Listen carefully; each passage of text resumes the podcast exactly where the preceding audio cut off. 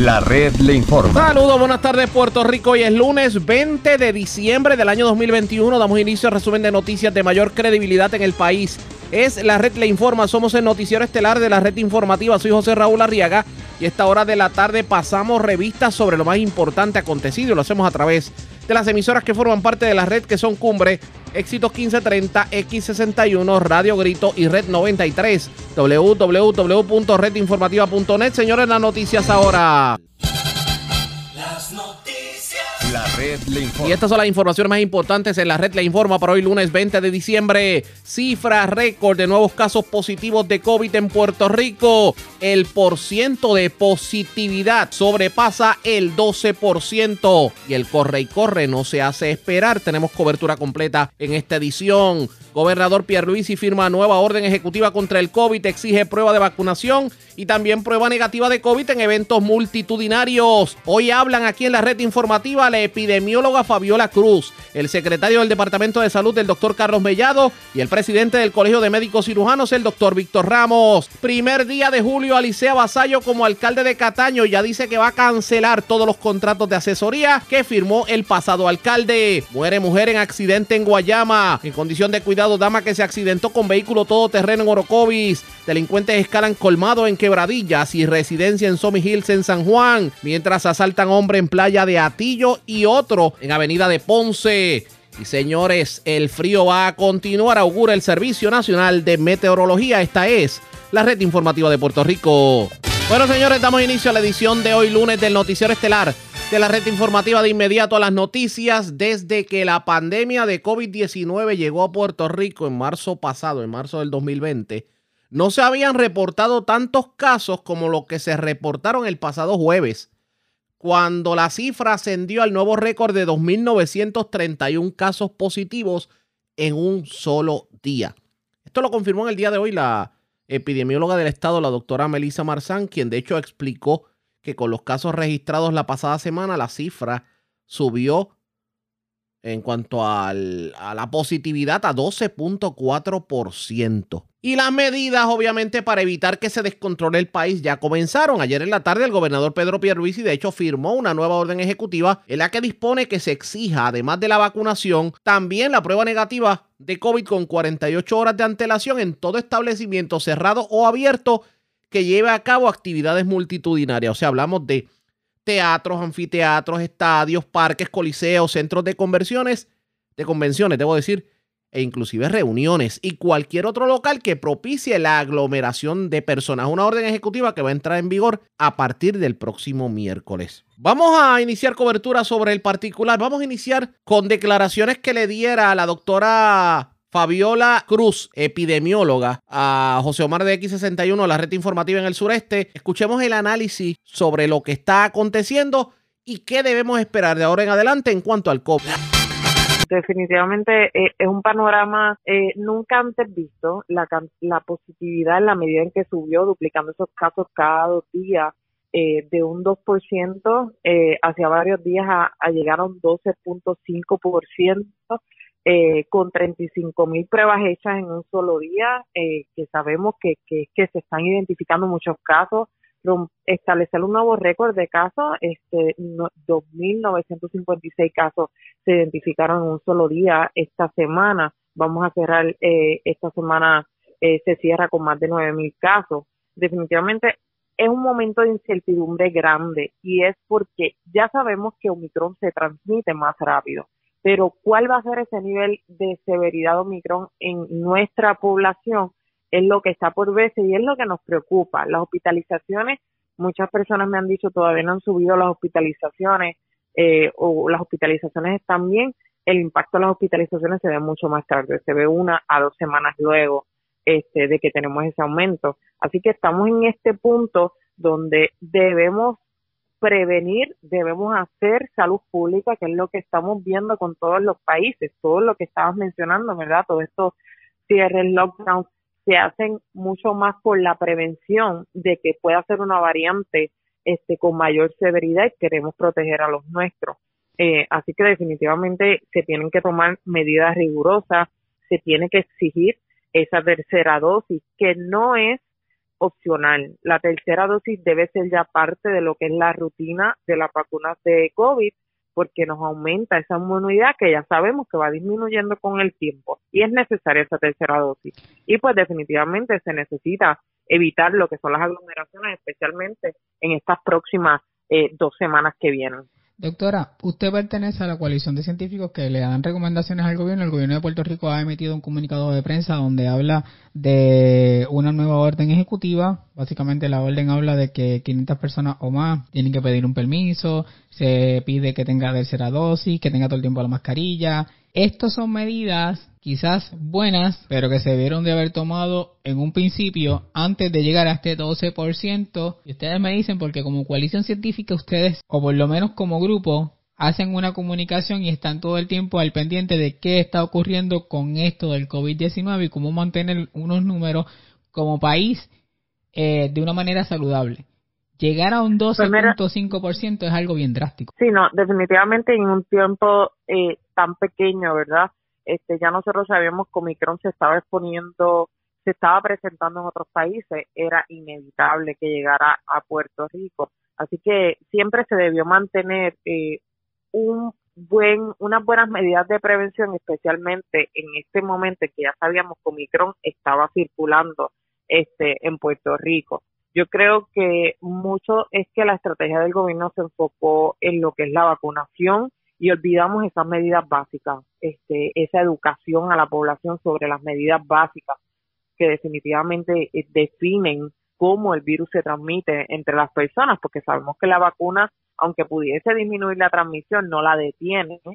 Eh, y a pesar y aparte de eso, pues las vacunas para lo que sí eh, nos funcionan es para evitar las evitar lo que es la severidad, pero sabemos que todavía puede existir esa pequeña transmisión y se transmiten mucho más rápido, pues nos puede, nos podía poner en un escenario este de riesgo. Así que yo creo que este la, la coalición eh, emitiendo declaraciones oficiales de la coalición está bien clara en el punto de lo que es la, la salud pública.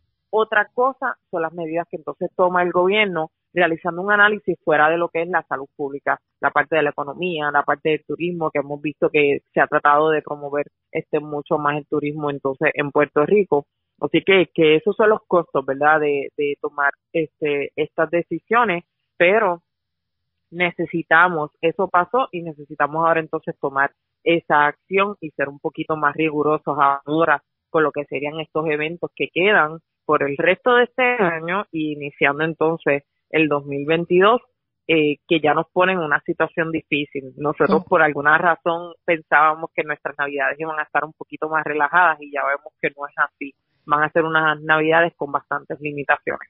Como coalición científica, ustedes estarían más al pendiente de lo que viene siendo la salud, los cambios en el COVID-19, cómo velar que, la, que, que no se continúe propagando, o que por lo menos tener un por ciento lo más bajo posible para eso mismo, para tener las navidades que soñamos que no tuvimos en el 2020 y que esperábamos tenerlas en el 2021.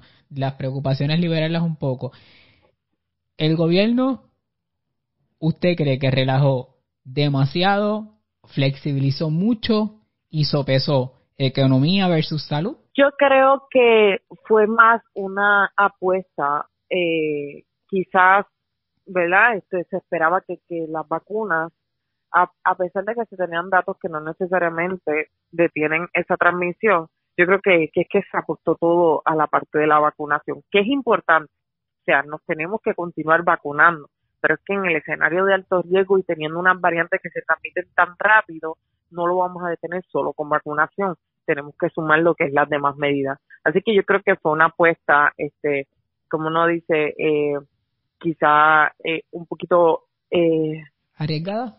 Errónea, arriesgada, exacto, a, a lo que era solamente vacunación, pensando que pues dentro del marco que teníamos baja transmisión, que es algo muy favorable, este, la población estaba altamente vacunada, pero se nos pasó que con el tiempo este la efectividad disminuye, ¿verdad? Así que sí, celebramos el llegar a casi el ochenta y pico por ciento, el ochenta por, 81 por ciento de la población tenía por lo menos una dosis, este que es sumamente bueno, pero eh, eso disminuye con el tiempo. Así que íbamos, ¿verdad?, este para atrás y las personas no se están poniendo esa tercera dosis. Eh, así que en esa parte nos corrimos un riesgo. Muchos lugares en el mundo, incluso hasta en Estados Unidos, eh, nunca quitaron por completo el uso de la mascarilla. Siempre se dejó una parte de que tienes que usar la mascarilla y se mantuvo. Puerto Rico se decía vacúnate y retiramos la mascarilla. ¿Fue un error eso? Sí, definitivamente la mascarilla es lo último que, la última medida que se debe tomar y muchos en algún momento pensamos que si estaba vacunado, especialmente cuando llegaron estas primeras, las primeras dosis, ¿verdad? Este, que, pues nosotros las veíamos con muchísima esperanza porque lo son, este, pues también pensábamos que iba a detener la parte de lo que eran los contagios eh, y que iba a ser quizás un poquito más, más efectiva con esa otra área. Eh, pero definitivamente sí, eh, es un error. La, lo que es la mascarilla es lo último, la última medida que nosotros debemos quitar, especialmente en esta temporada en donde no tan solo tenemos eh, COVID, sino también tenemos influenza, nosotros también tenemos micoplasma, que mucha gente se olvida y ahora mismo vemos muchas personas enfermas haciéndose solamente la prueba de COVID, pero puede ser que lo que tengan sea influenza y micoplasma, que son contagiosos y bastante contagiosos también, ¿verdad? Y, y definitivamente la mascarilla nos protege contra los tres.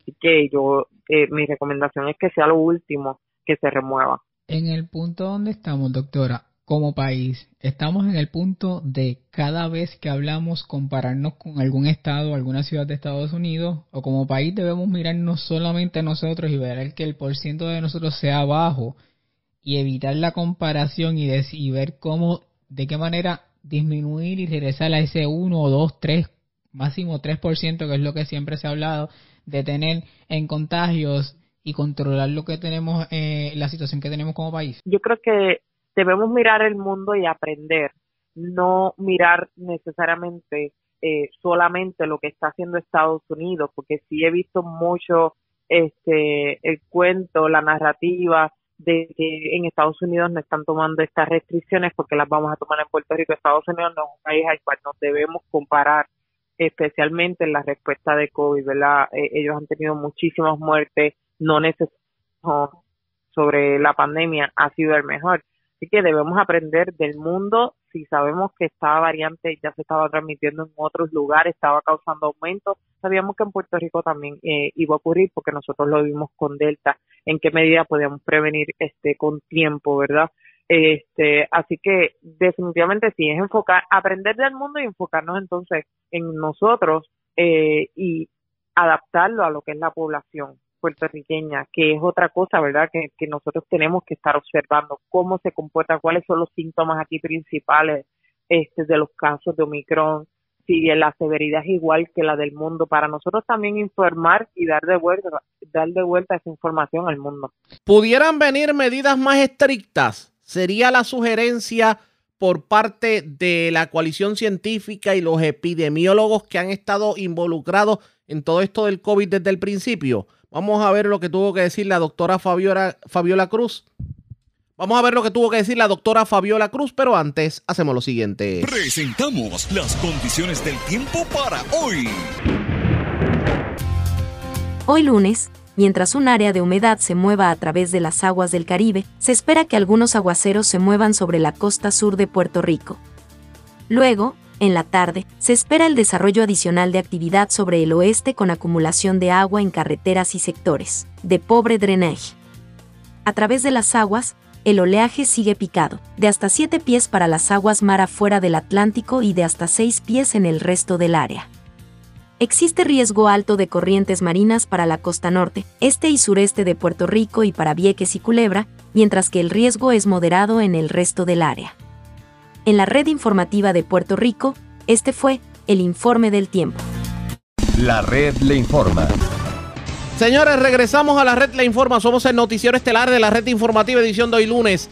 Gracias por compartir con nosotros. Vamos a continuar escuchando las declaraciones que le diera la doctora Fabiola Cruz, una de las primeras epidemiólogas que atendió el COVID en Puerto Rico. Entrevista con José Omar de X61 de la red informativa en el sureste de Puerto Rico pudieran sugerir medidas más drásticas, pudiéramos llegar a los, a los lockdown o a las medidas que vimos al inicio de la pandemia. Esto fue lo que contestó la profesional de la salud. Sí, yo, yo pienso que fue un, un, una mala coordinación, ¿verdad?, de lo que eran las medidas de prevención. Lo mismo que estamos hablando desde el principio, vacunación. La única medida de prevención que allí se estaba pidiendo, que al final, ¿verdad?, entiendo que tuvieron que, que quitar por la cantidad de gente que, que estaba entrando y el atraso que se tenía, este, que no se tenía personal suficiente para poder ver esa, esa vacunación, este, lo, lo que es el VACD solamente se enfocaron en vacunación y nos olvidamos de lo que nos ha enseñado el coronavirus desde el inicio, que lo que nosotros sobrevivimos desde antes que tuviésemos la vacuna, que es la, la mascarilla que no se exigió en las filas de espera, lo que es el distanciamiento, este, la, lo clave eh, para detener lo que eran las cadenas de transmisión, para detener este, esos contagios. No se, no se miraron otras medidas y no se orientó sobre eso este, necesariamente ni se fiscalizó, solamente se enfocaron en ver la, lo que es la tarjeta de vacunación, que al final pues tuvieron, ¿verdad? Este, que también quitar ese paso por, lo, por los contratiempos que estaba causando. Eh, así que definitivamente yo creo que fue la, la organización y también el, eh, era, era ambicioso, eran muchas personas, así que si se disminuía esa capacidad, eh, eh, era yo creo que necesario. Si dentro de este panorama eh, hubiesen tocado las, las puertas de ustedes como epidemiólogos y hubiesen dicho, tenemos esto y quisiéramos que nos asistieran, conociéndola a usted y conociendo quizás que usted tiene un grupo de colegas comprometidos con el país, esa respuesta hubiese llegado y hubiesen apoyado para que quizás por lo menos prever o, asistir y ver que en realidad se cumpliera con unos protocolos que quizás podía pasar lo que hoy esté pasando, pero hubiese se hubiese llevado con más rigurosidad las medidas y se hubiesen tratado de, que, de que cumplieran con ellas. Claro, no, definitivamente. Y algo más, yo creo que más que vigilar las medidas, se podía aprovechar esas filas para darle educación a la población sobre lo que es la tercera dosis, porque es una población importante, era una población de jóvenes y como ellos podían contribuir también a detener la pandemia, utilizar la mascarilla para que pudieran disfrutar más de eventos así, para que ese no fuera el último evento que disfrutaran de esa de, de, esa este naturaleza, ¿verdad? Por lo menos en este tiempo de la pandemia. Eh, así que definitivamente se pudieron hacer eh, muchas cosas más y sí se podía convocar un grupo grande de salubristas hasta pruebas de antígenos, sino definitivamente se podían realizar allí. Este, las personas esperaban tres horas en una fila, esperar 15 minutos, 20 minutos para una prueba tampoco hubiese sido mucho, que fuese opcional, no todo el mundo se la tenía que hacer, este, pero yo creo que yo creo mucho en la educación, ¿verdad? Y este hubiese sido bueno aprovechar todo ese público para también orientar eh, sobre la importancia de la vacunación y las demás medidas este, y que estuvieran más conscientes del privilegio que estaban teniendo de estar entrando y disfrutando un evento en medio de una pandemia. Este, hubiese ayudado mucho y sí, estoy segura que muchos muchos colegas este, hubiesen asistido eh, a la convocatoria. Como cosa nuestra acá, doctora, yo estoy en un estudio, usted está en el teléfono. En algún momento, no solamente el evento de Bad sino hay obras de teatro en el país, todavía hay espectáculos que se están llevando a cabo en el Choli, el T-Mobile eh, se habla muchísimo de él, se han hecho, se están haciendo montones de cosas todavía en el país y todavía falta el 31 que quién sabe qué vaya a pasar todavía. Eh, y se esperan miles de personas. En algún momento los han convocado y les han dicho, levantamos las manos, nos pueden ayudar, están abiertos a que nos puede, eh, para asistirnos o nunca les han tocado la puerta a ustedes. Pues mira, eh, no necesariamente, ¿verdad? Yo entiendo que, que si no, pues puedan estar considerándolo dentro del gobierno, llevar personas que puedan hacer eso, este, pero así a grupos externos no, no necesariamente se han hecho una alianza, aparte de que los grupos externos siempre están dispuestos y continúan educando, ¿verdad? Este, todas las organizaciones de ciencia, de salud, este, que se han creado también durante la pandemia desde antes, dando esa definitivamente súper bonitos y súper importantes. Una educación es la base, eh, de, igual que la fiscalización. Y al fin de cuentas, todos estamos trabajando y aportando eh, nuestro granito, ¿verdad?, para, para Puerto Rico y, y para que podamos salvar más vidas. Que no es cuestión, como yo digo a la gente, no es cuestión de hospitalizaciones y muertes. es que estamos teniendo una población más enferma, más enferma también con las infecciones. Este, ahora mismo en Navidad, ¿cuántos empleados de la salud van a tener que ausentarse porque son positivos a COVID, porque estuvieron expuestos a COVID? Que ya de por sí nuestras Navidades, los sistemas de salud están más débiles este, por las vacaciones empleadas. Ahora se suma también la carga este, de COVID. Así que definitivamente eh, necesitamos, necesitamos manos y necesitamos el apoyo de, de todo el mundo. A eso iba, doctora. En este momento tenemos un 12.5 de, de, positividad, hay una subida increíble, se comienza a hablar de las hospitalizaciones, que no tenemos muchas, que no han habido muertes, pero la realidad es que cuántos días más o menos hay que darle a una persona que esté positiva y que posiblemente, Dios no lo quiera, llegue a una complicación y comience a llegar a un hospital. No es de inmediato cuando da la prueba positivo, ¿sí? No, eh, las hospitalizaciones casi siempre tardan de una a dos semanas luego de que comienzan los casos a subir. Ahí es cuando nosotros empezamos a ver las tendencias de hospitalizaciones entonces en aumento. Y lo que son las muertes, las muertes tardan tres semanas en ver entonces ese aumento. Si lo hablamos. Que ahí es donde vamos a definir si Omicron causa severidad, pero nosotros no podemos esperar a tener cientos de hospitalizados para tomar medidas. Así que por eso la importancia de tomar medidas ahora, en este momento.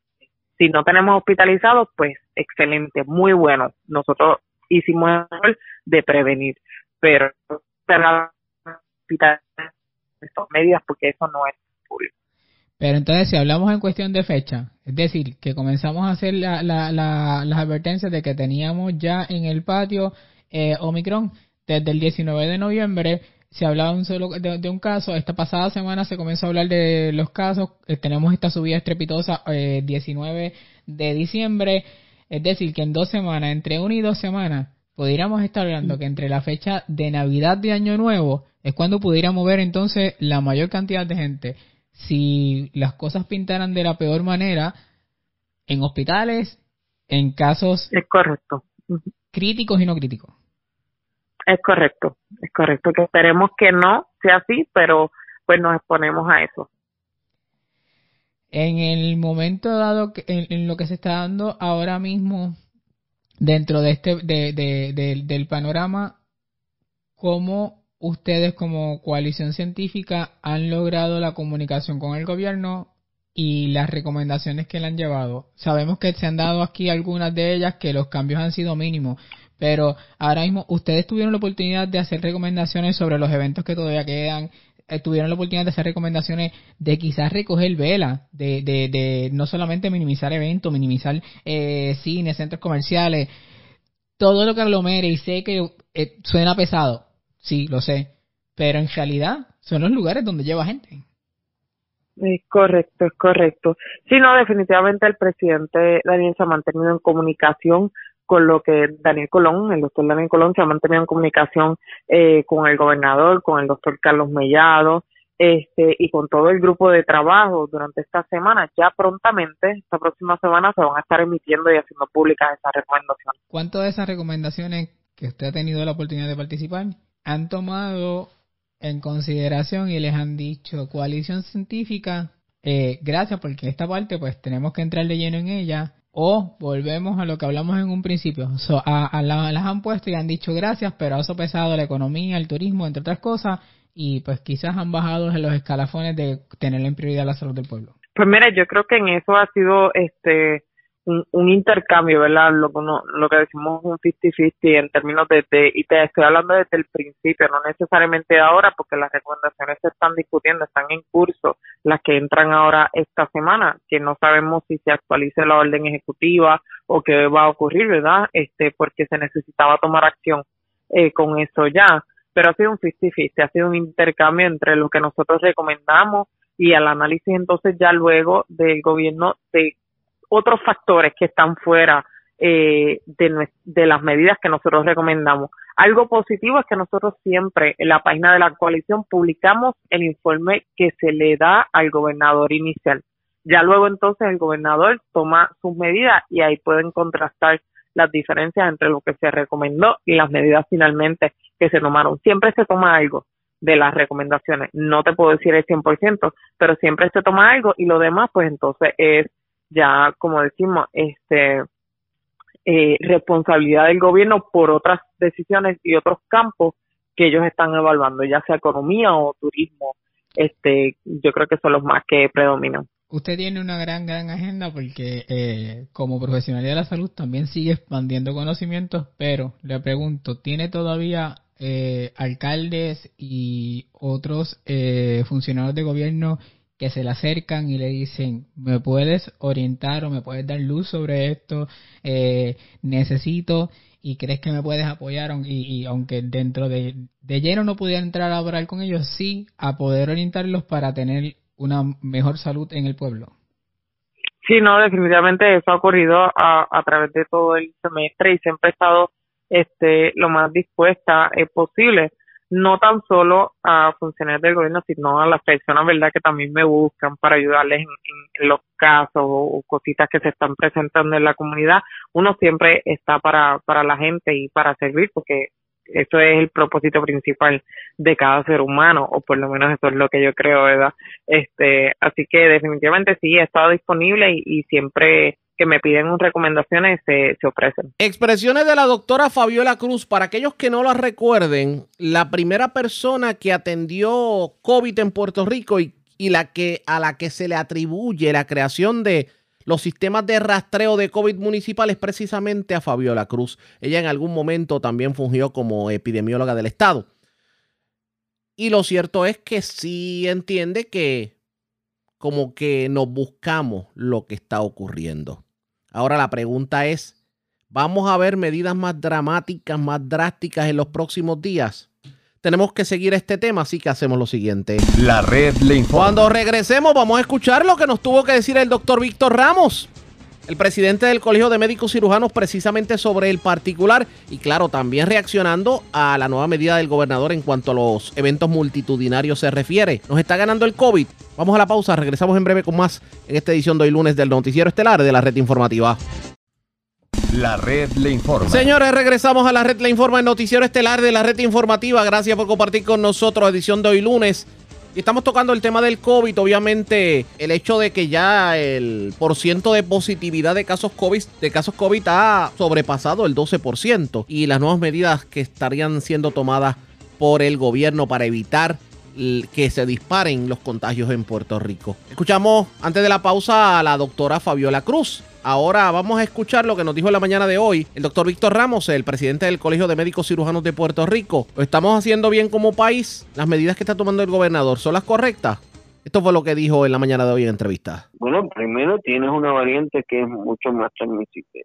O sea, 2-3% más transmisible dos o tres veces más transmisible de lo que de lo que es Delta. Así que, ciertamente, ese es un factor principal. Dos, las personas ciertamente están haciendo actividades de aglomeración familiar. Está el famoso concierto de Bamboni, pero ese no fue el único. Hay múltiples actividades de, de Navidad, de, de final de año, de clase, de distintas razones, y los grupos donde están los mayores de 65 tienen menos de 4% de positividad, pero el grupo de 20 a 29 tiene sobre 20, el grupo de 3 de 10 a, a 19, especialmente los adolescentes, tienen sobre 20, el grupo de 30 29 tiene sobre 13. Ahí están los contagios, la gente que está haciendo esta actividad de aglomeración. ¿Qué debemos hacer de aquí en adelante? ¿Estas medidas que implementa el gobernador tienen sentido a su juicio o se debe hacer más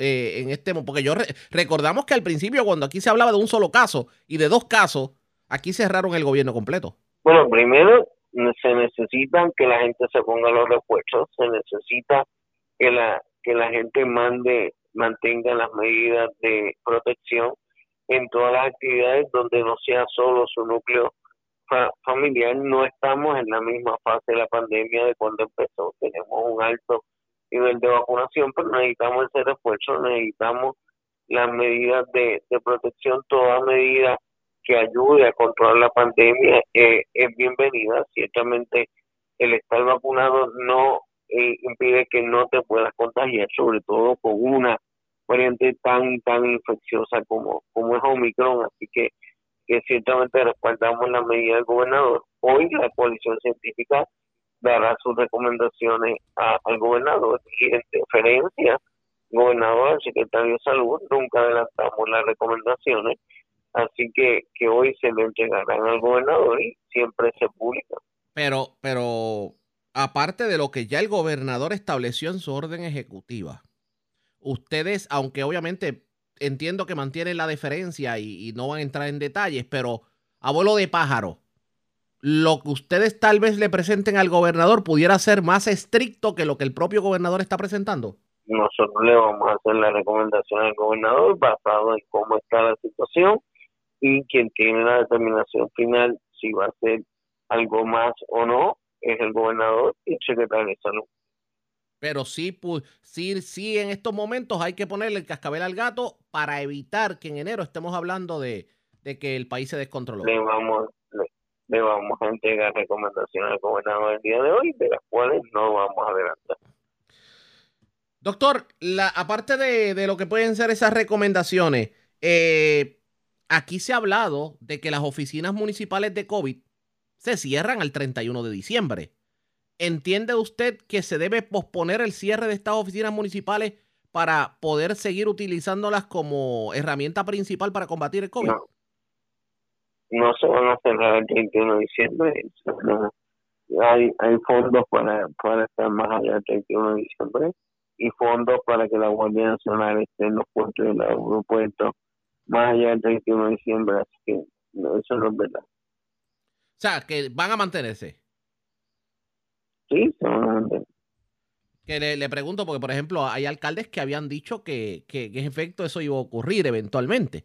Por eso era. Sí, si no había unos fondos, pues los fondos están, así que no se van a cerrar. No se van a cerrar. Lo, le pregunto, eh, doctor, en cuanto a lo que tiene que ver con los niños y adolescentes la forma en que se ha trabajado en estos meses ha sido efectiva para evitar que los niños y adolescentes se contagien de COVID? lo que pasa es que mientras más infecciosas sean las variantes, a más grupos de población va a afectar, porque esta variante está afectando a todos los grupos demográficos por, su alto grado de infectividad y que tienen los niños que no son vacunados. Así que son una presa fácil para, para una eh, variantes de alto nivel de contagio. De contagio. La exhortación a todo el mundo es a vacunarse.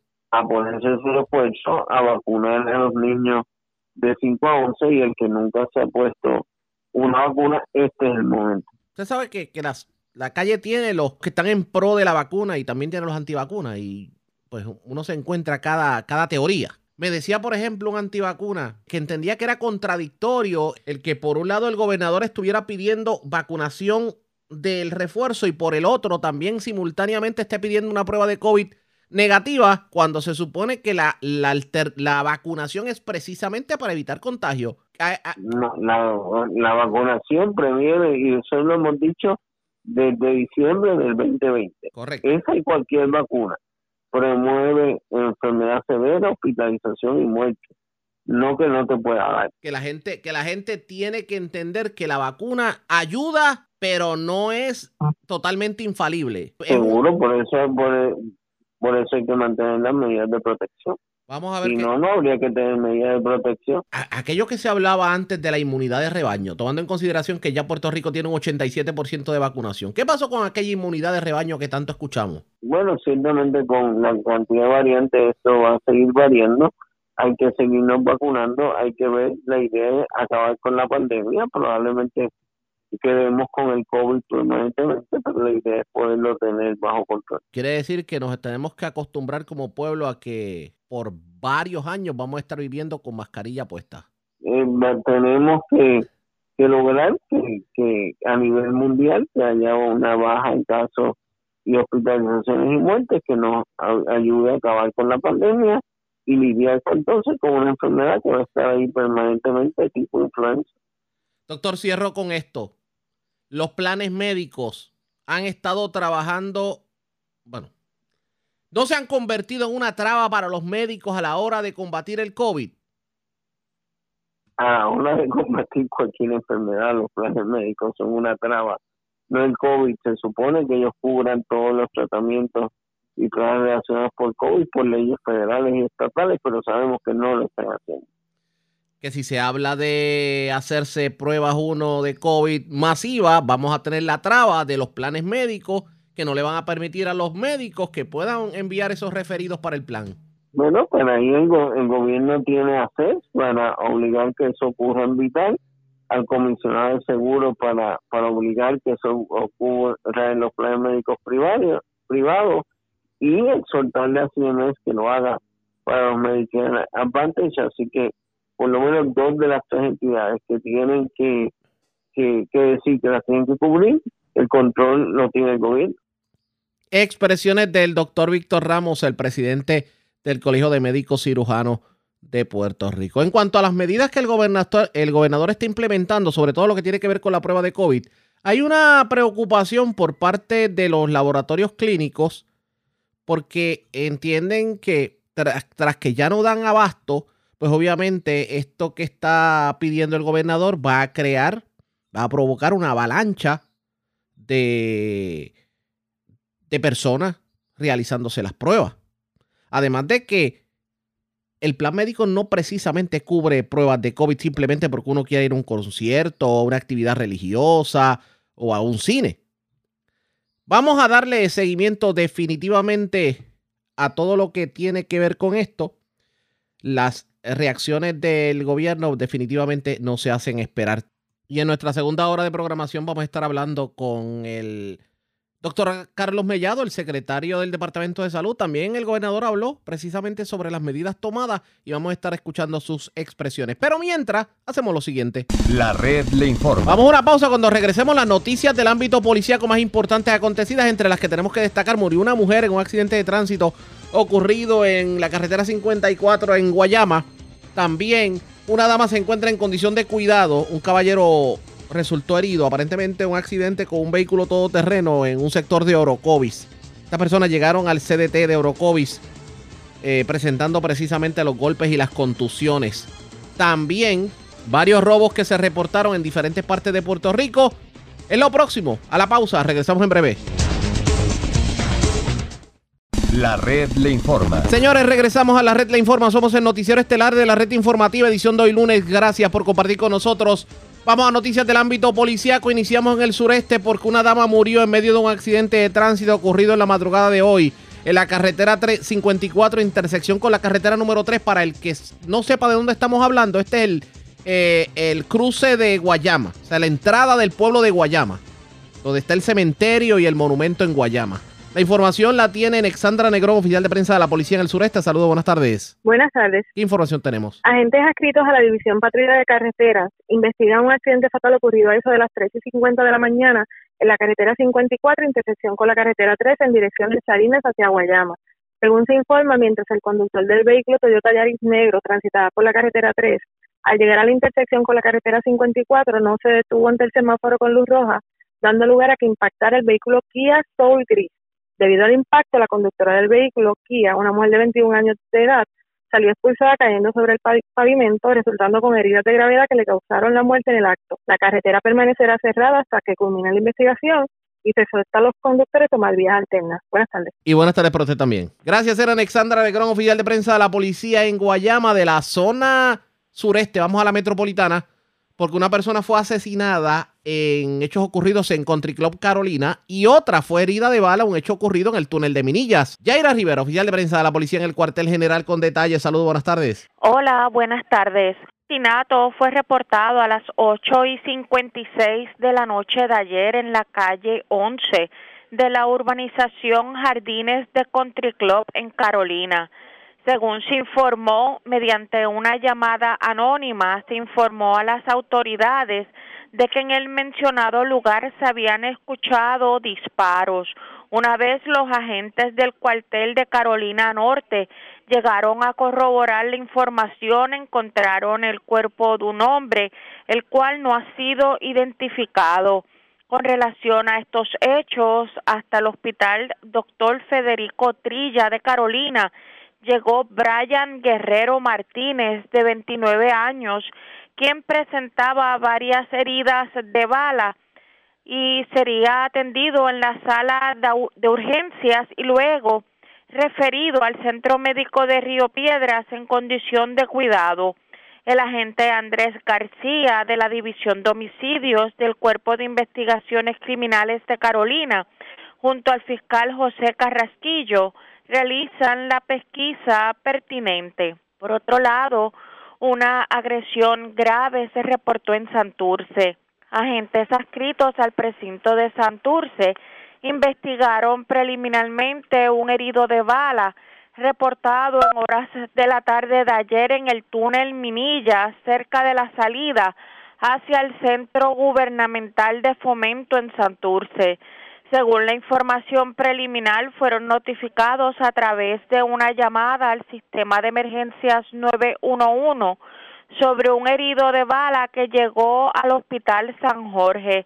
De acuerdo a los datos, mientras un hombre identificado como Alejandro Rodríguez, de 32 años, se encontraba transitando por el lugar antes mencionado cuando un vehículo de color oscuro intentó impactarlo por la parte posterior de su auto Mazda. Acto seguido, desde el vehículo en movimiento le realizaron múltiples disparos, resultando herido de bala en el antebrazo izquierdo y en el derecho. Posteriormente, el perjudicado llegó a la institución hospitalaria donde fue atendido por el doctor Alejandro Lugo y al momento se desconoce su condición de salud. Personal de la División de Agresiones del CIC de San Juan se hicieron cargo de la investigación. Gracias por la información. Buenas tardes. Buenas tardes. Gracias, era Yaira Rivera, oficial de prensa de la policía en el, en el cuartel general de la zona metropolitana. Vamos al centro de la isla porque en condición de cuidado se encuentra una dama. Un hombre también resultó herido. Aparentemente un accidente con un vehículo todoterreno en un sector de Orocovis. Se desconoce al momento el sector porque estas personas llegaron al hospital ya con las heridas y contusiones. Y la información la tiene Huidalis Rivera Luna, oficial de prensa de la policía en Aybonito. Saludos, buenas tardes. Saludos, buenas tardes. Un incidente gracioso se reportó a través del sistema 9191 a las 6.30 de la tarde de ayer en un área montañosa en el pueblo de Orocovis. Según información preliminar, alega Wilberto Mercado Morales que se encontraba en el área del monte corriendo un vehículo todoterreno junto a su esposa y estos perdieron el control del mismo cayendo al suelo. Mercado Morales y su esposa fueron transportados en un vehículo privado al Hospital CM de Orocovis, donde fueron atendidos por el doctor Parciani, el cual refirió a la mujer al Hospital de Centro Médico de Río Piedra en, su, en condición de cuidado. Buenas tardes. Y buenas tardes por usted también. Gracias, era Huidalis Rivera Luna, oficial de prensa de la policía en Aybonito, de la zona central.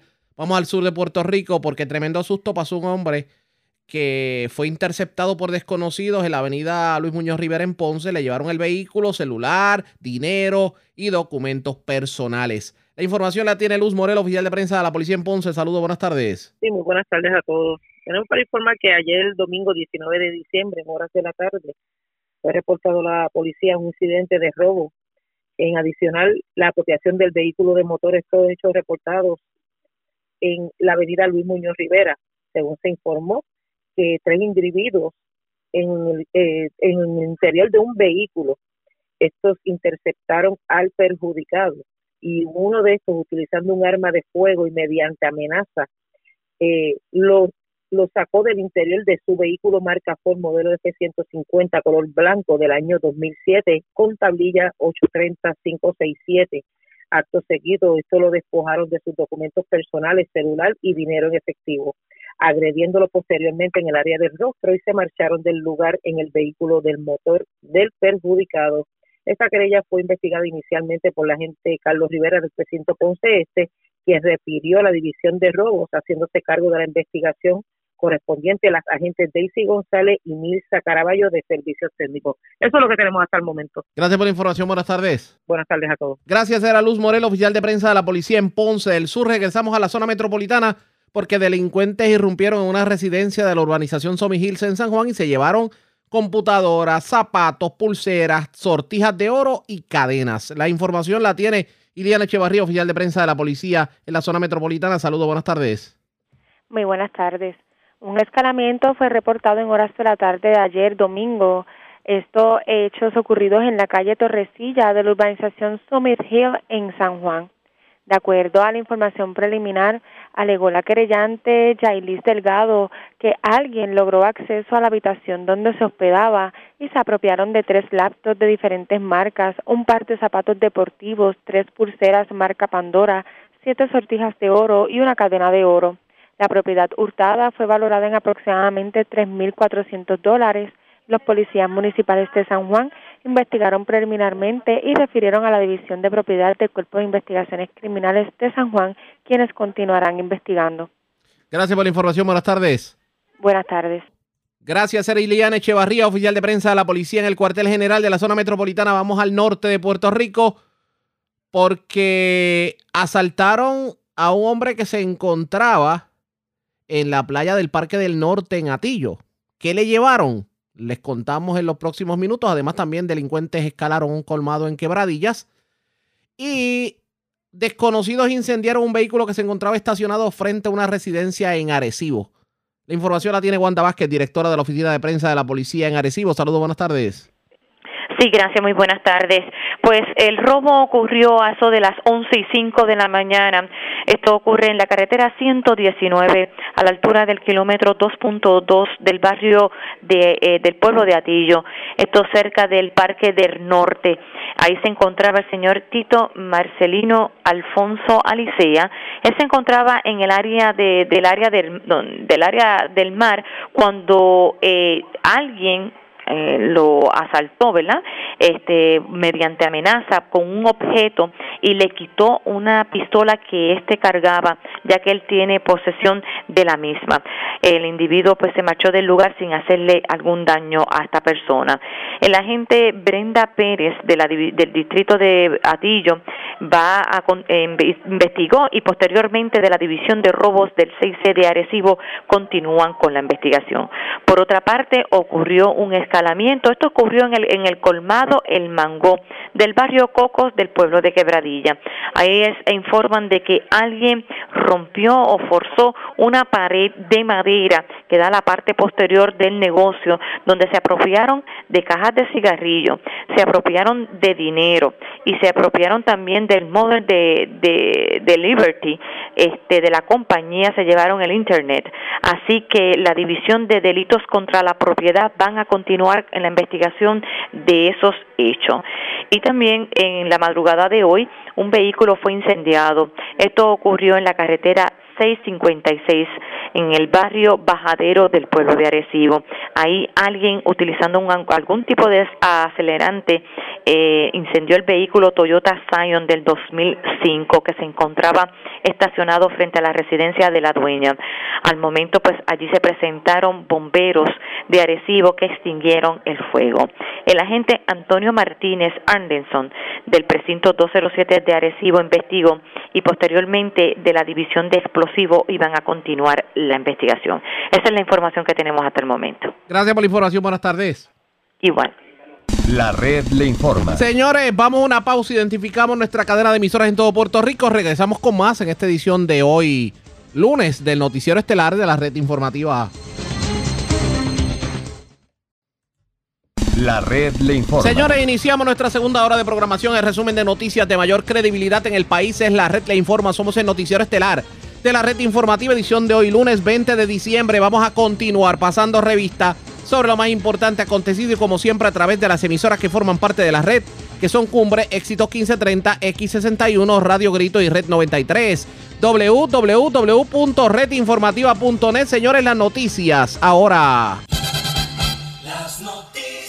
La red le informa. Y estas son las informaciones más importantes en la red le informa para hoy lunes 20 de diciembre. Cifra récord de nuevos casos positivos de COVID en Puerto Rico. El porciento de positividad sobrepasa el 12% y el corre y corre no se hace esperar. Tenemos cobertura completa en esta edición. Gobernador Pierluisi firma nueva orden ejecutiva contra el COVID, exige prueba de vacunación y también prueba negativa de COVID en eventos multitudinarios. Hoy hablan aquí en la red informativa, epidemióloga Fabiola Cruz, el secretario del Departamento de Salud, el doctor Carlos Mellado, y el presidente del Colegio de Médicos Cirujanos, el doctor Víctor Ramos. Primer día de julio, Alicea Basayo como alcalde de Cataño ya dice que va a cancelar todos los contratos de asesoría que firmó el pasado alcalde. Muere mujer en accidente en Guayama. En condición de cuidado, dama que se accidentó con vehículo todoterreno en Orocovis. Delincuentes escalan colmado en Quebradillas y residencia en Somi Hills en San Juan. Mientras asaltan hombre en playa de Atillo y otro en Avenida de Ponce.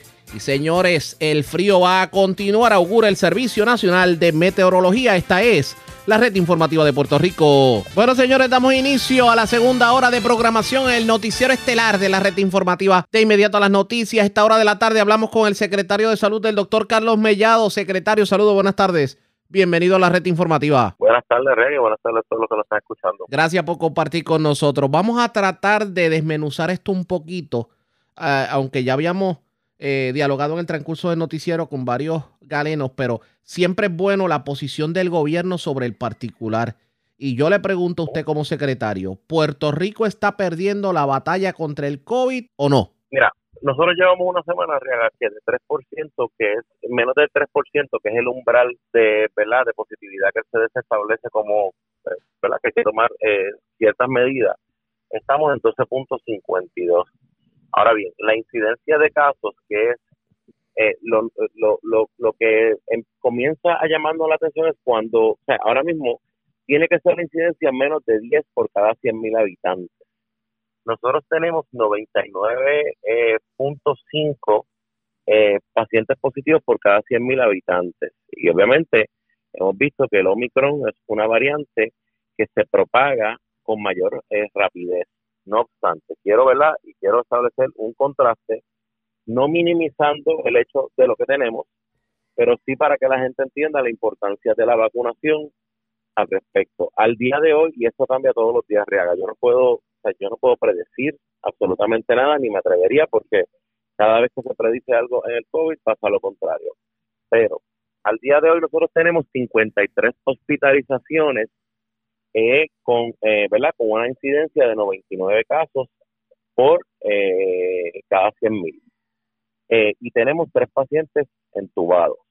Con la misma, el 30 de agosto pasado, teníamos 102 pacientes por cada 100 teníamos 491 pacientes hospitalizados, perdóname, 493 pacientes hospitalizados, de los cuales 90 estaban entubados.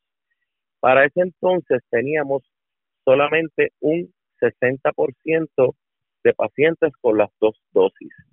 Ahora tenemos un 74% de toda la población que cuando eliminas menos de 5 años, eso aumenta, eh, ¿verdad? Los hábiles a vacunarse aumenta un 76%.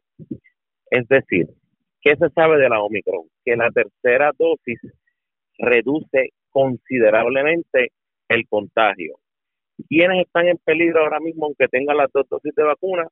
Pacientes inmunocomprometidos, pacientes mayores de 65 años. Por eso es que estamos recalcando que es importante esta tercera dosis. No lo sé, es, es, algo que ahora mismo tenemos 597 mil personas con esa tercera dosis y necesitamos que todo el que se puso la primera y la segunda dosis se ponga la tercera. Y más aún, todavía hay puertorriqueños que piensan que la vacuna no es importante, que la vacuna es peligrosa y que por ninguna razón se la van a poner. Y yo le diría a esa gente que estamos ante una variante que se pega más rápido y queremos protegerlos. Ya en Puerto Rico, Riaga, se han puesto 5.3 millones, sobre 5.3 millones de dosis entre primera, segunda y tercera. Efectos adversos considerables que sean graves, ninguno. Si hay efectos adversos, no podemos tapar el con la mano, claro que los hay. Muertes causadas por la vacuna, ninguno.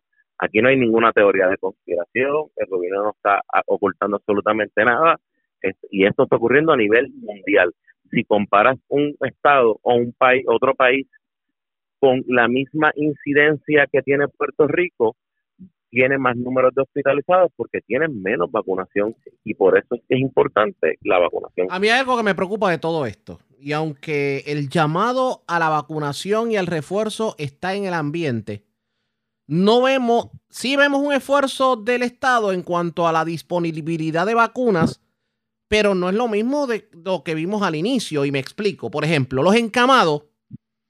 Ahora mismo, la mayoría de los encamados están sin el refuerzo. Y no hay un programa que, como se hizo al inicio, vaya a las casas de los encamados y los cuidadores a administrar la vacuna. Por otro lado, la queja de siempre, que es que hay sectores que piensan que Puerto Rico es solamente la zona metropolitana y yo puedo entender que hay una vacunación diaria en Plaza Las Américas, por ejemplo. Pero como yo le digo a una persona de la tercera edad de Jayuya que el único lugar donde tal vez se pueda vacunar le queda a dos horas de distancia de su casa. ¿Qué hacemos en este caso? Tenemos nosotros tenemos 916 proveedores, los encamados. Tenemos Avancina, tenemos Colegio de Médicos, tenemos el Grupo Voces y se están atendiendo. Igual que Farmacia Walgreens a través del Retail Pharmacy Program también vacuna. Lo que pasa es que la logística de los encamados es una logística sumamente complicada, porque hay dos tipos de encamados. Están los que están en el programa Long Term Facility, que las farmacias los pueden identificar y los pueden vacunar, pero los que no están bajo esa categoría nosotros tenemos que identificarlos a través de los alcaldes y ahí los alcaldes han sido pieza clave y nos han ayudado a poder vacunar la gran inmensa mayoría. Con la tercera dosis, recuerda que mucha gente todavía no la ve como importante, la ve como que algo opcional. Y ahora estamos diciendo no, la tercera dosis es importante, es parte de la vacunación y, y ya verás que en algún momento o vendrá una dosis nueva o la tercera dosis se convertirá en requisito para estar completamente vacunado. Y esto Arriaga va a pasar todos los años. Pero te tengo que decir que en todos los municipios tenemos centros de salud, esfuerzo con los alcaldes, incluso hay 97 farmacias de la comunidad que participan de Retail Pharmacy Program y vacunan, tenemos 114 tiendas Walgreens que, participan, tenemos Costco, tenemos SAMS y tenemos actividades de de ahora lo que se llama las vacutrullas que comenzamos el viernes y vamos a seguir haciendo esfuerzos como el que vimos en la zona metropolitana en San Juan, lo vamos a hacer en diferentes lugares de la isla, como hicimos con la primera y la segunda dosis. Nosotros íbamos municipio por municipio con el programa Salud Toca tu Puerta. Ahora con esta tercera dosis eh, apenas llevamos tres semanas con este esfuerzo porque la gente, precisamente, volvemos a lo mismo, la gente todavía no lo ha entendido y por eso es que estamos eh, eh, ¿verdad? exhortando a través de los medios a que vayan y acudan a la tercera dosis al centro de vacunación, a la farmacia, a las actividades que vos se hace. Vos tiene una gran inmensa cantidad de actividades. De hecho, en el día de hoy, hay, hay ahora mismo nosotros tenemos en Aguadilla, Sidra, bueno, estos son de pruebas, ¿verdad? Pero también tenemos centros de vacunación. Pero para que la gente entienda, tenemos Aguadilla, Sidra, Burabo, Las Piedras, Orocovis, Añasco, Corozalo, Macao, Loíza, Sabana Grande, Santa Isabel, Payamón, Guánica, Juanadías, Luquillo, Utuado, San Lorenzo y por ahí una gran cantidad inmensa de municipios y de la misma forma lo estamos haciendo por la vacunación también. O sea, eh, eh, hay, hay, acceso a la vacunación. Eh, lo importante es que la gente entienda que la tercera dosis es fundamental y que lo único que va a reducir este contagio es esa tercera dosis. Vamos y obviamente, ¿Mm? a la mascarilla. Definitivo. Vamos a, la, a las medidas que está tomando el gobernador. Tengo que irme un momento al otro lado, al otro extremo de la moneda. Juan del Pueblo que dice, ah, pero el gobernador ahora quiere que aunque estemos vacunados, también vayamos a hacernos una prueba de COVID 48 horas antes de, ir a un evento, pero no lo hicieron cuando Bad Bunny, que metió 35 mil personas, pero ahora lo van a hacer con, con, digamos, con los jueguitos de pelota del pueblo. ¿Qué le decimos a esa gente? Lo que pasa es que en el momento que ocurrió el concierto de Bad Bunny, la Omicron no era una amenaza para Puerto Rico. Y te voy a dar el ejemplo de cuando teníamos dos vacunados, no teníamos una variante nueva. Aquí se realizaron conciertos, se realizaron juegos de pelota, se realizaron juegos de baloncesto y no hubo eh, eh, brotes dentro de estas actividades porque se hacían 100% vacunados y se hacían con mascarilla. Correcto. Ahora la cosa cambia. ¿Por qué? Porque tenemos una variante que aunque tengas las dos dosis de vacuna, se puede dar. Que la severidad quizás lo que hemos observado ahora es que es, no es tan severa como si no estuvieras vacunado, porque la vacuna siempre te da cierta protección. O sea, acuérdate que la vacuna lo que disminuye es la severidad para tú no estar hospitalizado y la mortalidad. Y ahora estamos diciendo, en aquel momento, para la variante Delta, tener dos dosis de vacuna te protegía siete veces más de contagio. Ahora eso cambia. Por lo tanto, si lo más probable no hubiésemos tenido la variante Omicron en ese concierto, pues si se garantizaba que entraban 100% vacunados, con toda probabilidad la, la disminución o sea, no, no, mm. hubiese habido lo que lo que hubo ahora. Mm. Pero el problema es el siguiente. Esta variante es totalmente diferente, por eso ahora se va a exigir, además de la vacuna, se va a exigir la prueba. Y se está recomendando altamente, y te lo digo desde ahora, entendemos que en un futuro lo vamos a tener que exigir, que se tenga una tercera. Ahora viene mi pregunta. ¿No, ¿No hubiera sido mejor prácticamente evitar las actividades multitudinarias y le voy a explicar por qué. Yo, esta, yo ayer en la tarde utilizaba un ejemplo. Voy a, y a mí me gusta utilizar los ejemplos mucho de, la montaña. Voy a utilizar, por ejemplo, Ciales de ejemplo. Eh, yo soy una persona que quiero ir a la final del voleibol en la cancha de Ciales. Que la entrada me cuesta 5 dólares. Pero tengo que hacerme una prueba. Aunque tengo los refuerzos puestos, inclusive, tengo que hacerme una prueba de COVID que no, que no tengo un lugar cercano a Ciales en donde me la puedo hacer 48 horas antes significaría ir a la zona metropolitana que me cuesta 40 dólares. O si me tengo que hacer la prueba, no me la va a autorizar el plan médico porque requiere un referido. Por lo tanto, tengo que irme a un laboratorio privado que me va a cobrar 100 dólares. Y yo voy a pagar 100 dólares para una entrada de 5 pesos para ir a un evento. Para eso tranquen el evento. Es que, mira, cuando el Departamento de Salud ahora mismo tiene una gran cantidad de centros que es totalmente gratis. Además de eso, en adición a eso. En la zona metropolitana. Vamos a esfuerzos para el departamento, para tener acceso a más pruebas. En adición a eso, ya las pruebas las venden en, la farmacia. O sea, hay acceso a pruebas. Y, y, y, en, a tu pregunta de la semana pasada, pues mira, cuando tienes menos de un 3% de positividad, se pueden hacer actividades y, y nosotros validamos el hecho de que con las dos dosis de vacuna se podían hacer actividades, porque también o llevamos dos años de la pandemia y, ciertamente eh, ya el, el, el, el, hacer lockdown, el cerrar, ya tenemos las herramientas suficientes para no tener que llegar hacia eso. Ahora bien, estamos ante una nueva variante. ¿Cuál es el rol del Departamento de Salud? Velar porque los hospitales no colapsen. En la medida en que los hospitales no colapsen, la gente tiene que empoderarse de la salud porque si yo sé que yo estoy enfermo y yo sé que yo tengo una condición, yo no debería ir a un evento multitudinario. Si yo quiero ir a un evento multitudinario, yo debería tener la tercera dosis. Si yo quiero hacer una actividad en mi casa, yo puedo ir a la farmacia de, la esquina y comprar una prueba casera que todas están validadas y saber si estoy positivo o negativo y voy a la actividad o no. Y esa prueba, esa prueba casera, esa, esa prueba casera es válida si yo voy a una actividad. Bueno, nosotros estamos haciendo un esfuerzo para tratar de de validarla siempre y cuando el paciente la pueda subir a nuestro bioportal. ¿Por qué? Porque nosotros necesitamos tener esa información del paciente para poder validar la prueba. Esto es un esfuerzo que el Departamento de Salud también está haciendo para que las personas tengan mayor acceso a las pruebas. Al momento no lo al momento no se puede.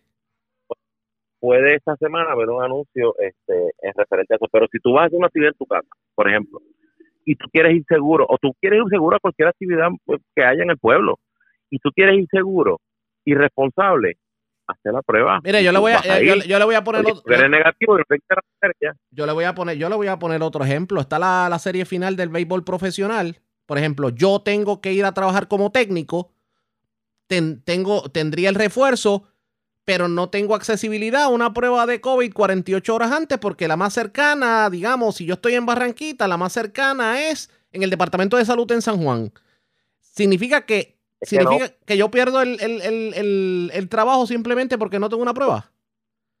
No, arriba, porque mira, hoy tenemos en Aguada, Sidra, Gurabo, Las Piedras, Orocovis, De 8 de la mañana a 1 de la tarde. ¿Cómo usted ah, le dice a un profesional que va a perder un día de trabajo que le cuesta 100 o 150 dólares para hacerse una prueba gratis para ir a un evento que le van a pagar 50 de... O sea, esto es un asunto también económico, porque le está, porque, o sea, ¿cómo balanceamos una cosa, aunque tiene mucho sentido? Y yo creo que hay mucha buena fe en, la, en, en lo que se hace en este sentido. Pues hay personas que dicen, mi realidad existe, que yo hago con mi realidad, porque yo tengo que llevar el pan de, de, a, la mesa de, de mi casa. pero tenemos una realidad arriesga que estamos ante un proceso de pandemia y estamos tratando de hacer un balance. O sea, eh, la manera segura es ir con una prueba y hay acceso a diferentes lugares para hacerse la prueba. Y te estoy diciendo, vamos a flexibilizar más aún eso. Incluso estamos tratando de buscar la manera de ver cómo podemos flexibilizar que las personas no necesiten que el plan médico no, o que no le cobren. O sea, hay, hay una gran cantidad de lugares de prueba. O sea, si, si se organizan, créeme que sí va a haber cantidad de, de, pruebas. Quizás este fin de semana, pues mira, vimos porque la gente está eh, bastante ansiosa con esta situación. Pero volvemos a lo mismo. O sea, estamos en un proceso de pandemia y, y hay un balance. ¿Cuál es el balance? Poder tener las actividades seguras. Y la manera segura es esa. Mira, algo, algo curioso, ahora, ahora que, trae eso, porque los laboratorios clínicos hablaron esta mañana y también el presidente del Colegio de Médicos Cirujanos habló esta mañana y trajeron una realidad. Y es que los planes médicos exigen un referido para la prueba de COVID. Y el referido tiene que ser, no porque yo voy a ir a un evento, sino porque yo tengo un síntoma que puede ser, para, eh, que puede dar sospechas de COVID. Yo no puedo ir a un, un médico y mentirle y decirle, no, es que yo tengo síntomas de COVID para que me haga la prueba, para que me la autorice el plan médico, simplemente porque quiero ir a un evento multitudinario o una actividad religiosa, por ejemplo. Hay la posibilidad de que el Departamento de Salud pueda eh, ordenarle, por ejemplo, en el caso de Vital, que son los que ustedes controlan, o por ejemplo el comisionado de seguros con el caso de, de los seguros privados, o CMS con el caso de Medicare Advantage que, le, que puedan obviar el requisito del referido para la prueba de COVID para que el plan médico lo cubra? Todo eso se está vislumbrando, pero hay, hay, otras cosas, ¿verdad? El requisito de la prueba también tiene que ver con una ley federal que, ¿verdad? que los laboratorios tienen que se llama CLIA. Nosotros estamos tratando de buscar todas las alternativas, incluso hasta hay una orden mía en, en las páginas donde tú la puedes bajar y puedes ir al laboratorio con esa orden. Estamos trabajando en todas esas alternativas para aumentar la cantidad de lugares donde la gente pueda realizarse las pruebas. Ahora bien, el Departamento de Salud va a aumentar de 37 lugares que tiene, que está por toda la isla, o sea, no es en la zona metro nada más, en toda la isla, va a duplicar eso, eso, eso, esos esfuerzos. Y lo otro que te había dicho es, estamos buscando la manera para poder flexibilizar las pruebas caseras y que esa prueba funcione como otra alternativa. Pero eh, lo que hay que recordar es lo siguiente, o sea, estamos ante un escenario que cambió del domingo para acá. Sí. O sea, del viernes para acá. O sea, y, y es algo que, ¿verdad? Que, que, tenemos que buscar dos cosas. Protección, porque una de las cosas más grandes que está sucediendo no son en las actividades multitudinarias donde todavía el aumento de los casos, son en actividades familiares. Dígame algo, ¿el pueblo lo entiende? ¿El pueblo entiende esto? ¿Ah? ¿El pueblo verdaderamente entiende la urgencia de esto? El, pueblo, el Puerto Rico siempre lo ha entendido, por eso hemos estado número uno en manejo de pandemia y número uno en vacunación. Yo entiendo que sí. Lo que pasa es que volvemos a lo mismo. Yo creo que hay una fatiga pandémica. La gente está cansada ya de lo de las pruebas, la gente está cansada, pero no nos podemos cansar porque sabes qué, Arriaga. Dígame. El COVID no se va, a ir. el COVID no se va a ir. En tanto y cuanto no existan pacientes que se mueran por COVID o que terminen en unas hospitalizaciones, eh, entonces nosotros podemos hablar de que hemos controlado la pandemia. Y mientras existan personas que no se vacunen, y esto es a nivel mundial, existirán variantes, porque el virus cambia su configuración precisamente en, en personas no vacunadas, porque si tú estás vacunado, tú tienes ciertos anticuerpos que lo pueden combatir y puedes evitar que ese virus cambie y se replique y se vaya, porque se replica cuando se va pegando de persona a persona. Por eso es que es importante que la gente entienda que la vacunación, y, y esto ha pasado en, un montón de otros casos, en viruela, en, nosotros, en, el mundo se han erradicado enfermedades con vacunas en tanto y cuanto la gente accede a vacunarse. Y todavía en Puerto Rico existen personas que tienen teorías de conspiración, que dicen que el gobierno oculta información, que dicen que nosotros lo que queremos es propiciar eh, ganar dinero con la vacuna, lo cual no es cierto porque la vacuna cuesta absolutamente nada, la vacuna se la regalan a la gente, o sea, eso no, cuesta absolutamente nada. Estamos de acuerdo, nos traiciona el tiempo. Tenemos que... Sí. Me decía, y disculpe que le interrumpí. Que esa es la mentalidad que tenemos que cambiar con la educación. Eso, eso así. Nos traiciona el tiempo por 30 segundos, rapidito. Si, el, si la gente no se pone para su número, vamos a volver a las medidas estrictas que veíamos en el pasado. En la medida en que las hospitalizaciones aumenten y afecte el sistema de salud de Puerto Rico, sí tenemos que tomar medidas mucho más drásticas, es correcto. Definitivamente, así que todo el mundo a, a, ponerse para su número. Secretario, ¿qué le pidió a Santa Claus? Eh, bueno, acabar con el dichoso COVID. aparte de eso, aparte de eso. ¿Qué, ¿Qué, le pide? ¿Qué le pide a Santa Claus? Cuénteme. Eh, mucha salud, mucha salud. Yo creo que estamos tiempo de, ¿verdad? de, tener salud y, de que la gente en Puerto Rico pueda estar tranquila, disfrutar y, y ya quitarnos la mascarilla y poder tener una, una Navidad este diferente. Pero esta Navidad, pues, pues no va a ser igual. Bueno, gracias por haber compartido con nosotros. Vamos a una pausa. Regresamos con más esta edición de hoy, lunes de Noticiero Estelar de la Red Informativa. La red le informa. Señores, regresamos a la red le informa. Somos el noticiero estelar de la red informativa edición de hoy lunes. Gracias por compartir con nosotros. Ya Julio Alice el nuevo alcalde de Cataño, juramentó ayer domingo. Y tuvo la oportunidad de hablar con la prensa en su primera comparecencia con los medios, frente a los medios de comunicación. Y allí aseguró, número uno, que va a cancelar una tercera parte de los contratos que se han firmado en el municipio que los entiende innecesarios. Niega que vaya a despedir empleados que se identifiquen con la pasada administración. Y aseguró que de ahora en adelante los contratos de servicio los firma él como alcalde. De hecho, le tiró como que una piedrita a, al pasado vicealcalde de Cataño, el licenciado Gabriel Sicardo, como que él era el que firmaba los contratos y muchos de los contratos, de hecho, que causaron toda esta controversia que tuvo como resultado la renuncia del otrora alcalde Cano Delgado. Vamos a escuchar parte de lo que fue la conferencia de prensa del nuevo alcalde de Cataño, Julio Alicea. El pueblo, frente a todo lo que se ha observado, no solamente en Cataño, también en Guaynabo, otros municipios que están en palestra pública por los casos ya discutidos. Sí, te, voy a contestar la primera pregunta. Eh, cada jefe de agencia y cada director de agencia, cada secretario, cada alcalde, eh, tiene que venir con, con sus personas de confianza. Eh, en el Ejecutivo, actualmente en Cataño, en el municipio de Cataño, hay funcionarios que trabajaron para el Cano, que yo sé que son personas honestas, que yo sé que son personas serias, que trabajamos entre el 85 y el 1992 que conozco.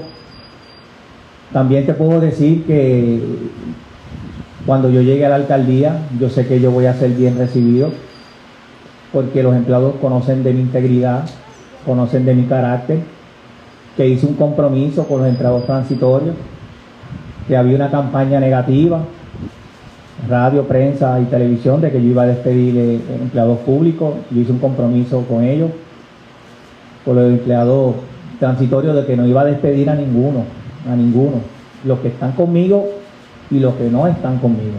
Y he hablado con muchos, que tienen el temor de que yo llegue a la alcaldía y los deje sin las habichuelas y el sustento de su hogar. Eso no va a pasar, eso no va a pasar. Eh, y a Cataño, yo sé que lo han golpeado, tú hablas de ahora, yo me quiero ir un poquito más al pasado. A Cataño lo viene golpeando la corrupción desde el 2008, con el arresto del exalcalde Wilson Soto. Eh, nosotros hemos estado pasando una crisis este, de valores, de personas que nunca habían manejado un presupuesto como yo he manejado eh, en mis 32 años en el servicio público, donde he administrado billones de dólares. El poder a mí nunca me cegó y no me va a cegar, porque yo me debo a, un Dios, me debo a mis padres, me debo a mis dos hijos, me debo a mi esposa y quiero que se sientan orgullosos, que nadie los señale de que papá fue corrupto fue convicto por algo de corrupción a nivel federal, estatal. Eso no va a pasar. Eso no va a pasar. y con relación a la imagen, lo que es la percepción de estos empleados, estos trabajadores, menciona que usted viene con su equipo de confianza, que conoce a muchos de estos trabajadores que incluso se han mostrado quizás eh, opuestos a. Eh, ¿De qué manera usted va a unir eh, ese equipo laboral? Mira, el diálogo. Yo soy un hombre de diálogo, yo soy un hombre de consenso.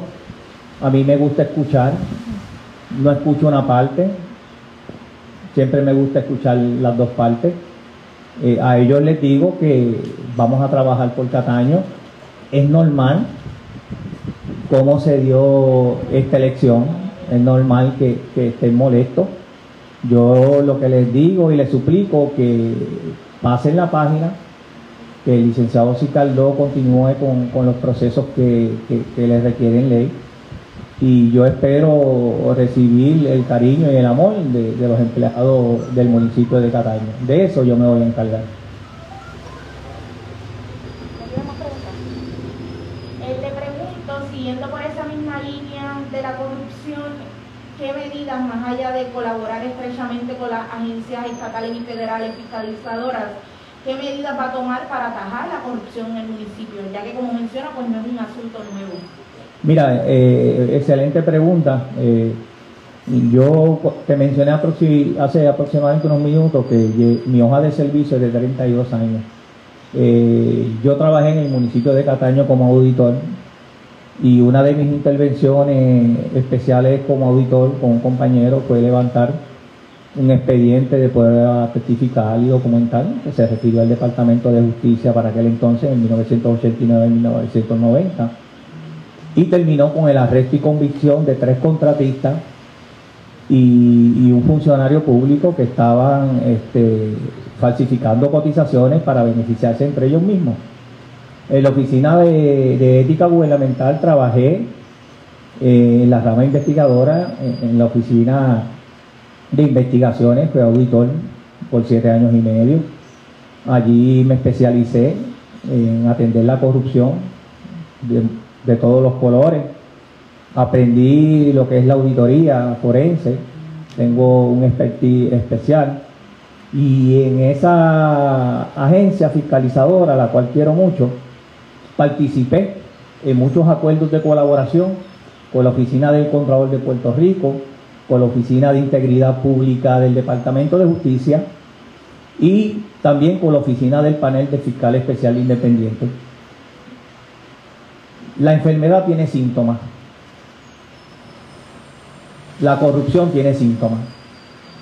Y mi experiencia va a determinar esa infección de esa enfermedad, porque la voy a ver de inmediato. Nadie me va a tener que decir, eh, aquí se está robando. Y si me lo dicen, me voy allí yo directamente, no voy a enviar a nadie. Sé cómo detectar la, corrupción, sé cómo identificarla, sé cómo atacarla, sé cómo combatirla.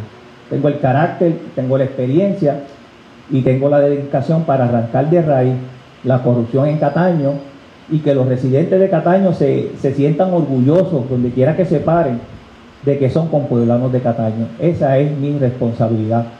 Voy a dotar a la oficina de auditoría interna, que está inoperante, de excelentes auditores, personas en conocimiento que están dentro del municipio.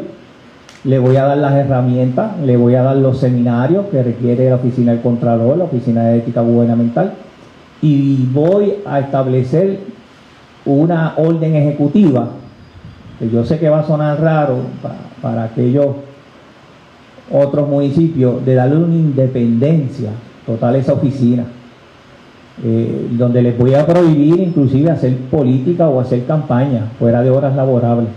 Ese es mi compromiso con esa oficina. ¿Estaría ordenando, por ejemplo, la evaluación de los contratos que se han otorgado en el municipio en los pasados años? Eh, ya yo tengo una reunión mañana, yo hablé con el licenciado Cicaldó, fue muy afable, fue muy amable conmigo, yo lo conozco hace muchos años. Este, nosotros nos vamos a reunir mañana con el staff principal y todas aquellas personas que tienen una responsabilidad con una dependencia municipal. Ellos van a recibir un requerimiento de información que el menos que tiene tiene cuatro páginas, hay unos que tienen diez, hay unos que tienen veinte. Y dentro de la pregunta que me estás haciendo, yo voy a evaluar personal y sustancialmente cada uno de esos contratos. Ya tuve la oportunidad de entrar a, la página del Contralor, de evaluar algunos que veo que no, no se ven bien, no se ven bien, tengo que examinarlo, tengo que evaluarlo. Lo que sí es que yo voy a reducir una tercera parte de todos esos contratos de servicios profesionales y administrativos. Y ese dinero va a ir a una cuenta especial para el pago de agua, de luz y gastos funerarios para la gente pobre de Cataño. Es un compromiso de campaña. Parte también del dinero va a ser para equipar el CDT de Cataño. Una de, mi, de, mi, de mis proyectos es crear un centro radiológico en las instalaciones de, del CDT. Lo hice en la ACA cuando fui director ejecutivo, cuando nadie, me, cuando nadie decía que eso se podía hacer y yo lo hice y ahí está. El mejor centro radiológico que existe en la zona metropolitana está en la ACA así que en ese sentido vengo a establecer órdenes ejecutivas también con los comerciantes para que sean parte tengan voz y voto en todas y cada una de, las obras que se van a estar realizando eh, eh, en el casco del pueblo de Cataño. Ese es mi compromiso con, con, con los comerciantes con los pescadores, que se, cuenta, se encuentra por aquí el señor Cortiña. Eh, los pescadores han estado conmigo desde el 2008, han sido fieles, me conocen. Eh, yo tengo un compromiso con ellos de que esa villa pesquera sea la mejor villa pesquera que tenga Puerto Rico, que ellos tengan sus botes, que tengan acceso a programas federales, dicho sea de paso, perdieron un millón de dólares este año por la inacción del municipio. Es un compromiso de campaña que yo voy a cumplir. Usted mencionó, discúlpame, siguiendo, la, siguiendo la línea, mencionó que los contratos que ha evaluado no se ven bien. ¿Por qué no se ven bien? ¿Qué, usted encontró en esos contratos? veo contratos de servicios profesionales, te digo, te puedo mencionar, para asesorar en el área de recursos humanos, para asesoramiento en el área de auditoría interna, para asesoramiento en, en en administración pública, para asesoramiento en finanzas. Para eso estoy yo ahí. Yo no necesito asesores que me enseñen y lo digo con, mucha humildad. Hay muchos contratos de servicios profesionales y consultivos que, que no hacen falta en el municipio, no hacen falta y yo los voy a cancelar. Y son muchos, son muchos. ¿Y ya ha estimado usted en cuánto redundaría esto económicamente? Sí, tengo un estimado aproximadamente como alrededor de 150 mil dólares. Esas fueron las expresiones de Julio Alicea. De hecho, de eso último que ustedes escucharon es precisamente eh, lo que le decíamos al inicio de la entrevista, que pretende el alcalde que va a cancelar una tercera parte de los contratos que se han firmado, que a su a su juicio esto sería una economía de casi 150 mil dólares anuales que pudieran ser dirigidos a servicios municipales. Mientras esto corre, pues resulta que el pasado vicealcalde, el licenciado Gabriel Sicardo, no se resigna a la decisión del directorio del Partido Nuevo Progresista y le está pidiendo a la juez Rebeca de León que declare incurso en desacato al Partido Nuevo Progresista. Vamos a ver lo que ocurre en este sentido a ustedes pendientes a la red informativa. La red le A la pausa regresamos a la parte final del noticiero estelar de la red informativa. La red le informa. Bueno, señores, regresamos esta vez a la parte final del noticiero estelar de la red informativa. ¿Cómo está Estados Unidos? ¿Cómo está el mundo a esta hora de la tarde? Vamos a la voz de América. Yoconda Tap y John Burnett nos resumen lo más importante acontecido en el ámbito nacional e internacional. El nuevo año iniciará con una nueva oleada de infectados por COVID-19 a medida que la variante Omicron se propaga con mayor facilidad, mientras los estadounidenses viajan en estas señaladas fechas. Más información con Judith Martín Rodríguez. Los expertos en salud pública de Estados Unidos advierten que la variante Omicron del COVID-19 se propagará exponencialmente luego de los viajes navideños que millones de estadounidenses ya han emprendido para reunirse con sus familiares y se espera que continúen haciéndolo a lo largo de esta semana. En tanto, y en el resto del mundo, ante la amenaza que representa la nueva mutación del COVID-19, son muchos los países que están endureciendo sus medidas de seguridad sanitaria. En Europa, naciones como Holanda, Francia, Inglaterra y Alemania se encuentran entre las que imponen restricciones en los desplazamientos. Por su parte, en Estados Unidos, algunos gobernadores han vuelto a imponer medidas de seguridad que ya habían levantado y en días recientes ha habido varias cancelaciones de grandes eventos deportivos conciertos e incluso espectáculos de Broadway han tenido que aplazarse por algunos repuntes de COVID-19. Con este panorama sobre la mesa y con el objetivo de incrementar la protección de sus comunidades, la administración Biden continúa aumentando sus programas de vacunación para que quienes todavía no han sido inmunizados puedan hacerlo. Además, las dosis de refuerzo también están a disposición de aquellos que ya son elegibles para recibirla y los expertos insisten en la importancia de obtener esta dosis luego de los primeros primeros resultados de un estudio científico que determinaron que esta dosis de refuerzo proporciona en torno a un 85% de protección contra enfermedades graves. Judith Martín Rodríguez, Voz de América. El proyecto de casi 2 mil millones de dólares del presidente Joe Biden para afianzar las redes del bienestar social recibió un fatal golpe con las declaraciones del senador demócrata Joe Manchin cuando aseguró que no votará a favor de este proyecto que es una de las prioridades del presidente Joe Biden. Durante su participación en el programa Fox News Sunday, Manchin, senador demócrata por Virginia Occidental, aseguró que siempre había tenido reservas sobre esa propuesta y que ahora, tras cinco meses y medio de discusiones y negociaciones, no podrá votar votar a favor de esta pieza de legislación. El senador Manchin mencionó algunos de los factores que le llevaron a tomar esta decisión, incluyendo los posibles perjuicios a la economía como la inflación, el aumento de la deuda y las amenazas de la nueva variante Omicron del coronavirus. En el programa, el legislador dijo textualmente, cuando uno tiene todas estas cosas llegando de esta manera, como están llegando ahora, siempre lo he dicho, si no puedo explicárselo al pueblo de Virginia Occidental, no puedo votar a favor. Le digo no a esta legislación, he intentado todo lo que sé hacer añadió. La semana pasada, el presidente Biden prácticamente reconoció que las negociaciones se extenderían hasta el 2022 debido a la oposición de Manchin. Sin embargo, en anteriores ocasiones, el presidente Biden afirmó que Manchin reiteró su apoyo por un marco sobre el cual había consenso entre el senador, la Casa Blanca y otros demócratas. El domingo, Manchin aclaró que esas palabras eran del presidente Biden y no las suyas. Lo cierto es que todo este año Manchin ha sido un obstáculo para la aprobación de esta medida en el Senado cuando la Cámara Alta está dividida por la mitad. Cabe recordar que es sumamente inusual que un miembro del partido del presidente retire su apoyo a una iniciativa legislativa prioritaria. John F. Burnett, Voz de América, Washington.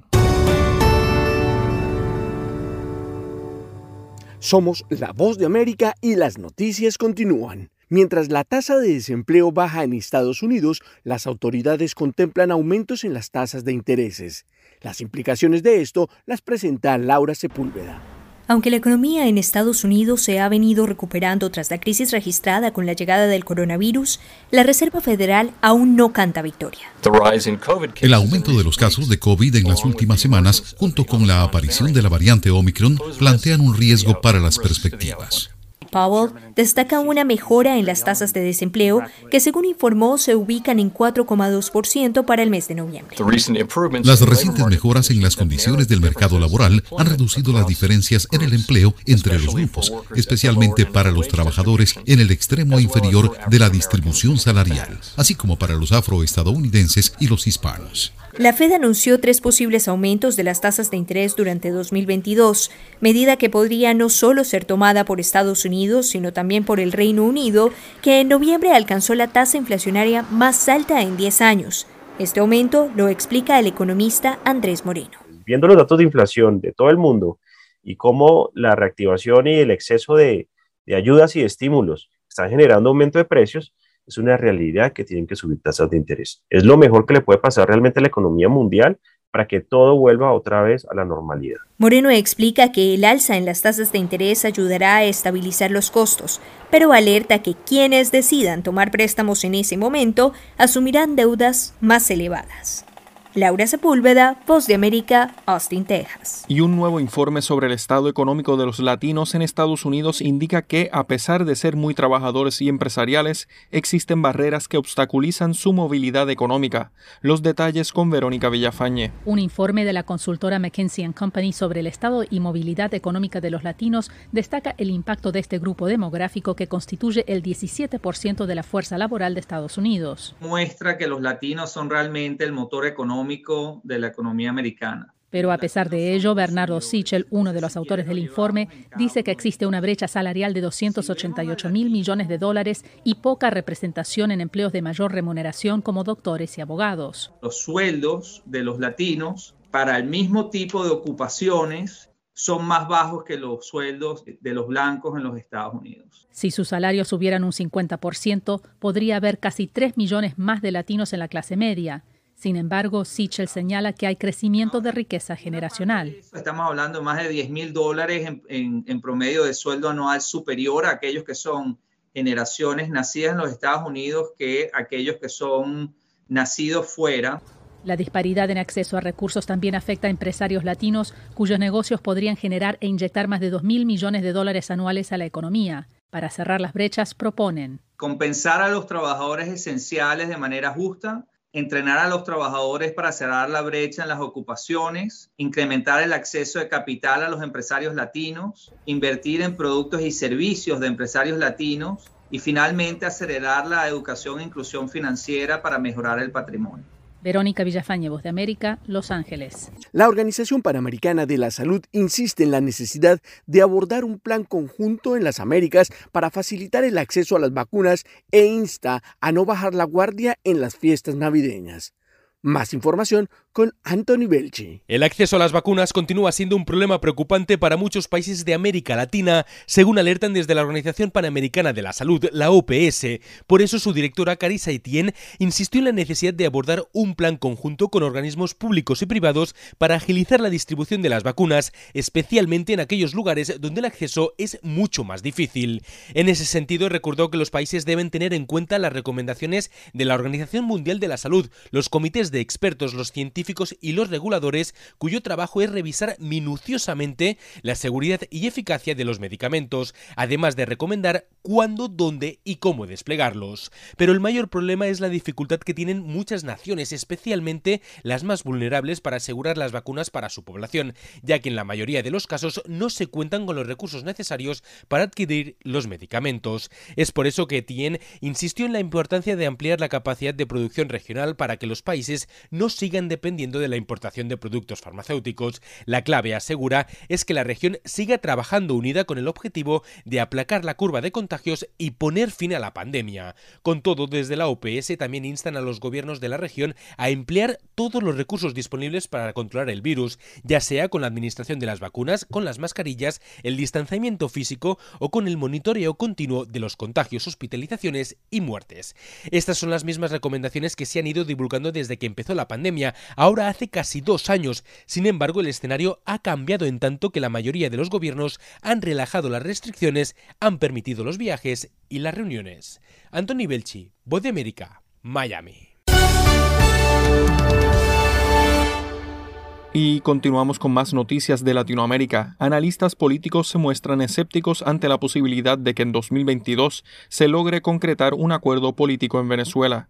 Carolina Alcalde tiene los detalles. Expertos consultados por La Voz de América ven poco probable que en 2022 se logre alcanzar un acuerdo político que conduzca a una solución a la compleja crisis en la que está inmersa Venezuela. La politóloga Ana Milagros Parra considera que aunque Venezuela es un país muy impredecible, no ve que la dinámica vaya a cambiar radicalmente y estima que el próximo año será la continuidad del 2021.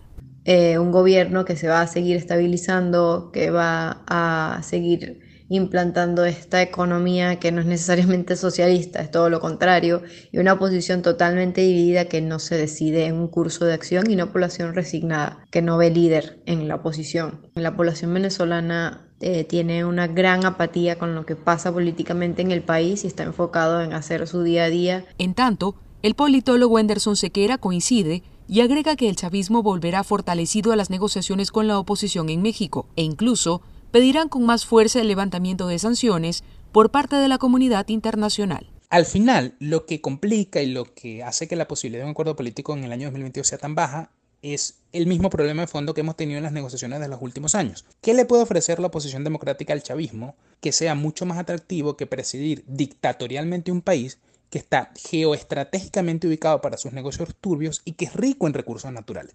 En varias ocasiones, distintos funcionarios del gobierno de Venezuela han insistido en que la oposición no volverá al poder en el país. Carolina Alcalde, Voz de América, Caracas. La red le informa. Bueno, señores, regresamos mañana martes a la hora acostumbrada cuando nuevamente a través de Cumbre, de Éxitos 1530, de X61, de Radio Grito y de Red 93, que son las emisoras que forman parte de la red informativa, le vamos a llevar a ustedes resumen de noticias de mayor credibilidad en el país. Hasta entonces, que la pasen bien.